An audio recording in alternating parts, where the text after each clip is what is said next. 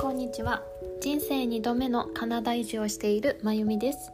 このラジオでは大人の自己分析を軸にカナダでの社会人留学や海外就職の経験カナダ生活で気づいたことについてお届けします。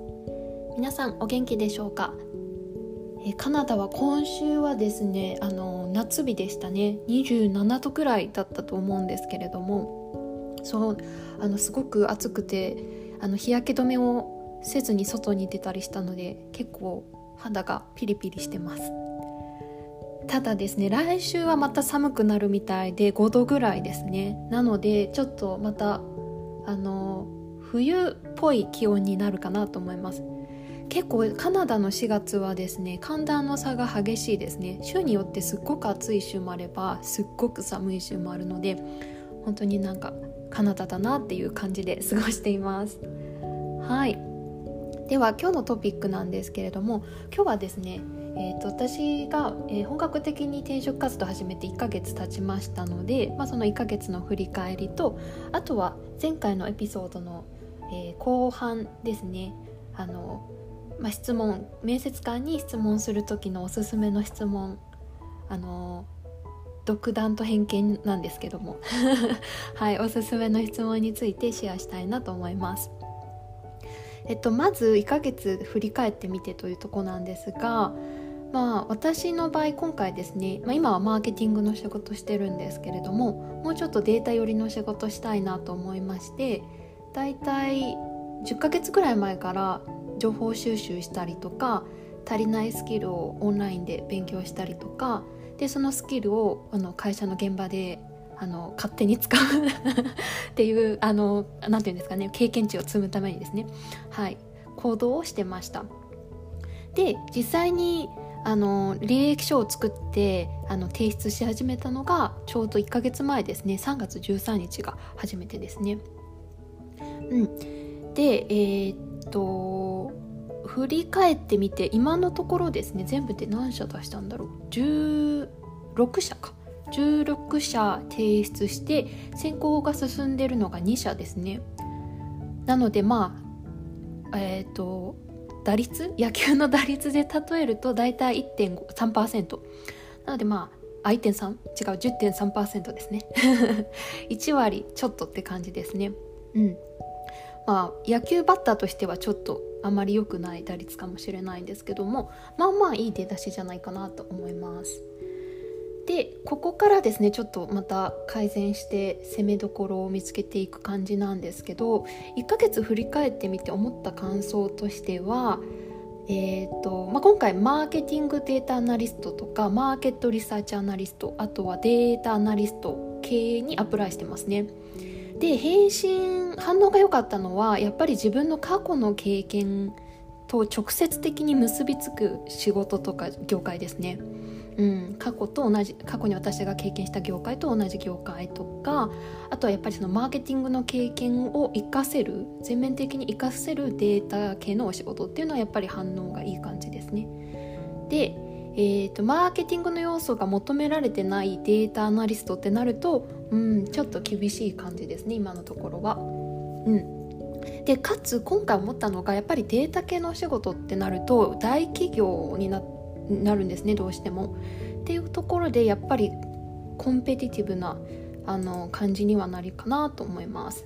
はいということで2ヶ月目を迎えますがこれからはですねええ、引き続き自分の経験が直接的に活かせそうな職種はアプライしつつ、えーと、データアナリスト系の仕事についてはもうちょっとですね経験値とかレジュメのブラッシュアップができないかっていうのをちょっと探りたいなと思ってます。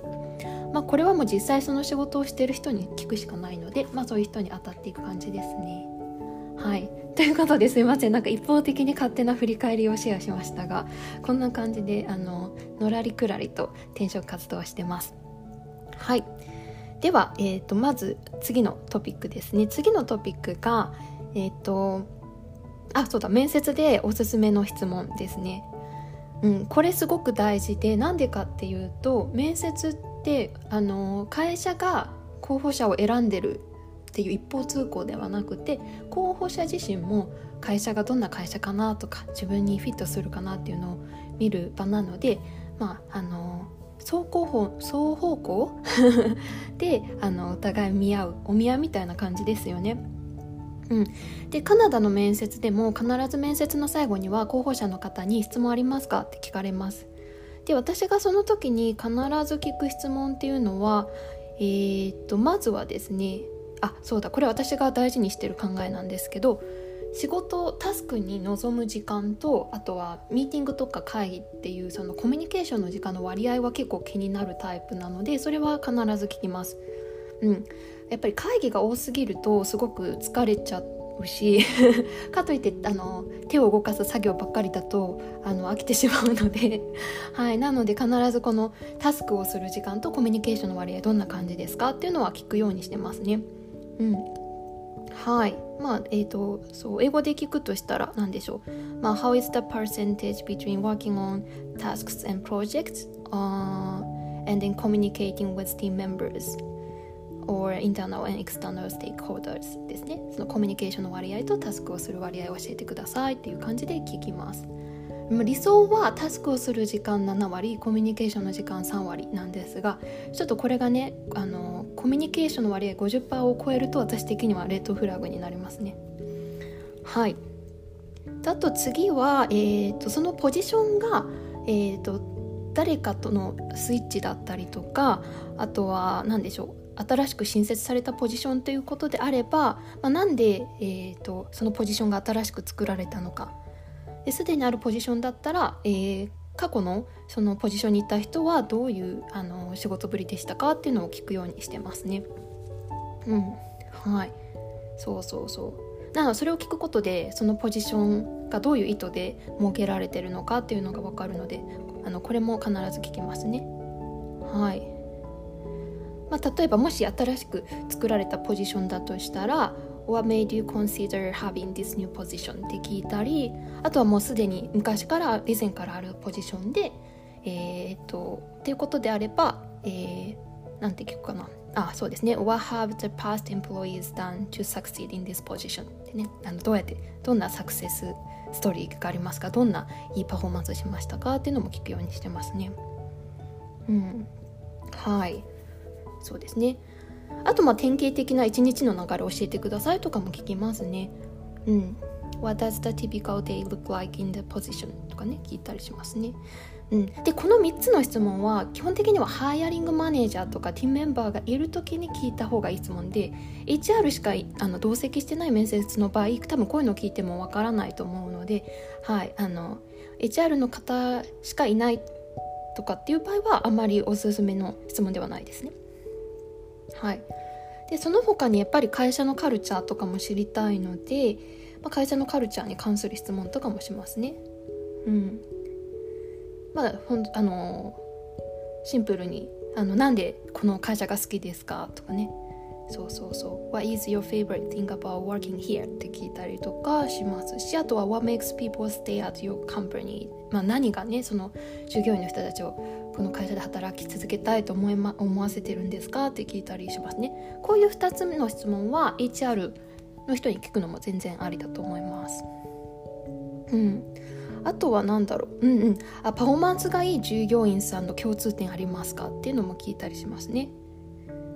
うんうんうんなんていうか Is there any common characteristics among employees that、uh, あ間違えました What characteristics do all the top performers in this world share? うん、どんないいパフォーマンスあパフォーマンスをしている従業員さんの特徴なんですかって聞いたりしますね。うん、それとかあとはまああと具体的な仕事内容に踏み込む質問の場合は最近やったプロジェクトとかリサーチの内容を教えていただけますか？って聞いたりしますね。うん。What kind of, what kind of research have you worked、uh, lately? って聞いたりしますね。うん、こんな感じの質問をしてます。はい。まあ、もちろんこうあの質問は自分がその転職活動とか就職活動で何を求めてるかによってあのまた変わってくるかなと思うんですけども、まあ、私の場合は、会社のカルチャーを知りたいとか具体的な仕事内容をもっとイメージしたいとかこのポジションに求められてるあの、えー、ソフトスキルとかっていうのをもうちょっと具体的に深掘りしたいというとところが大きいかなと思います。はいですねそんな感じではいやっております。まあなんかインタビューでする質問っていうのはあの Google で調べたら結構たくさん出てくるので、まあ、その中からこれいいなと思うものをピックアップしてみるのもいいと思います。はい。それではちょっと長くなってしまいましたが今日のトピックは以上になります。それでは。